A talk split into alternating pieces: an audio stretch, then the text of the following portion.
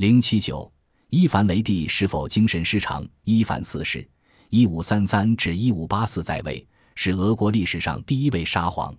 在俄国历史上，他还有另一个称号——伊凡雷帝。雷是俄文“可怕”的意思。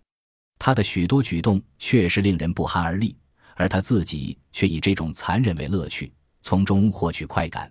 连自己的亲生儿子也死在了他的手下。伊凡雷帝生于一五三零年，三岁那年，其父瓦西里三世晏驾，年仅三岁的伊凡匆匆继承了俄国大公王位，其母叶莲娜摄政。叶莲娜重用宠臣，独断专行，遭到社会各阶层的反对。一五三八年，叶莲娜不明原因地突然死亡，宫廷大贵族势力重新得势。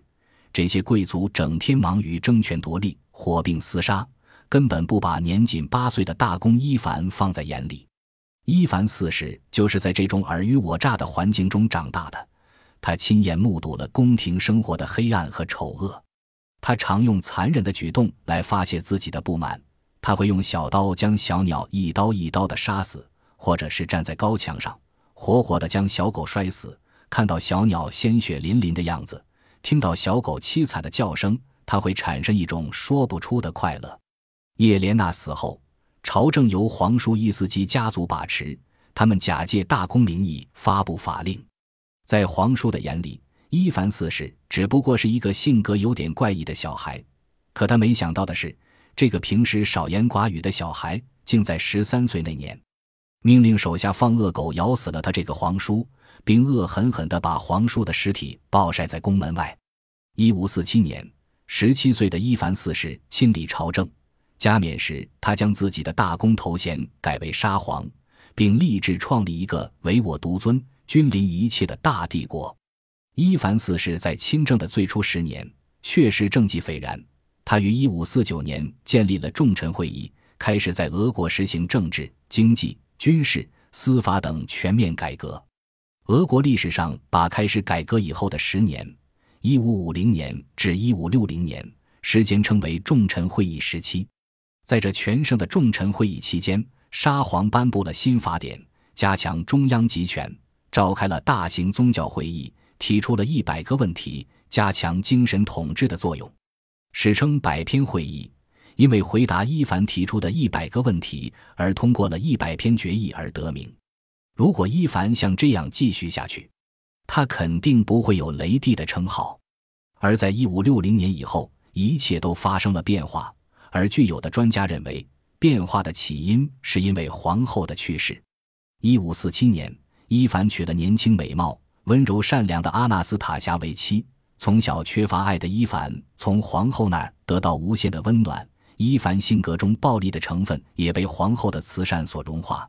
他以一个正常君主的身份统治着自己的国家。伊凡对皇后充满感激和爱意，昵称她为“我的小母牛”。可是，在一五五七年皇后第六次分娩后，健康状况就大不如前。一五五九年十一月，皇后和伊凡去一所修道院祈祷。皇后在修道院一间寒冷的房间突然感到身体不适，当时既无医生又无药品。伊凡惊慌失措，急令回家。后经于医悉心治疗，皇后才慢慢复原。一五六零年七月，皇后旧病复发，病情突然恶化。正当他卧床不起时，临近地区忽然起火，大火烧到了宫墙。皇后精神受到刺激，当火势被控制住后，伊凡迅速赶到皇后身边，只见皇后正烧得全身战素。就这样。伊凡眼看着自己心爱的女人离开了他，皇后的死打开了伊凡内心的闸门，童年时期那些暴躁多疑的本性又发泄了出来。他突然感到孤独万分，因为保佑他的天使飞走了。从此，伊凡便以另一种面目出现在俄国的历史上。从一五六五年开始，伊凡四世建立了一支专门执行搜捕和屠杀任务的特别警察——特辖军团。无情惩处反对自己的人。特辖军身穿黑袍，骑黑马，马头上挂着狗头和扫帚，象征着他们的使命：将沙皇的仇人咬死，并扫地出门。在特辖军实行的七年中，伊凡四世既惩处了大贵族，也用残酷的手段诛杀了众多的无辜平民。据说有一次，多疑的伊凡四世无端怀疑一位亲王要毒害自己，便把亲王及亲王的夫人和两个儿子全部抓来。伊凡硬逼着这家人轮流喝毒汁，然后亲眼目睹了他们倒在地上抽搐死亡的全过程。当旁边的几个宫女见到死尸那张张痛苦、扭曲、变形的脸面时，恐怖的大叫起来。伊凡认为他们破坏了他欣赏死亡过程的情绪，又命人将几位官女的衣服剥光处死。还有一次，伊凡四世突然怀疑他的御医可能会配置毒药，便下令对御医用轰之刑。他命人把御医绑在一个木杆子上，放到火中烤，烤了后背，再烤前胸。御医的皮肉脂肪滋滋作响，焦臭味弥漫整个刑房。伊凡四世搬了一把椅子坐下，一边闻着气味，一边听着惨叫声，很有兴致地欣赏着御医由活人变成焦炭的全过程。还有一次，伊凡突发奇想，想去欣赏黑熊吃活人的全过程。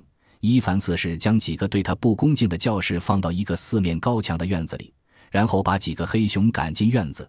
恶熊扑向黑衣教士，撕破黑长袍，把教士的内脏掏出，扔一旁不吃；又将教士的头拧下，丢一边也不吃，然后大吃教士的四肢和躯干。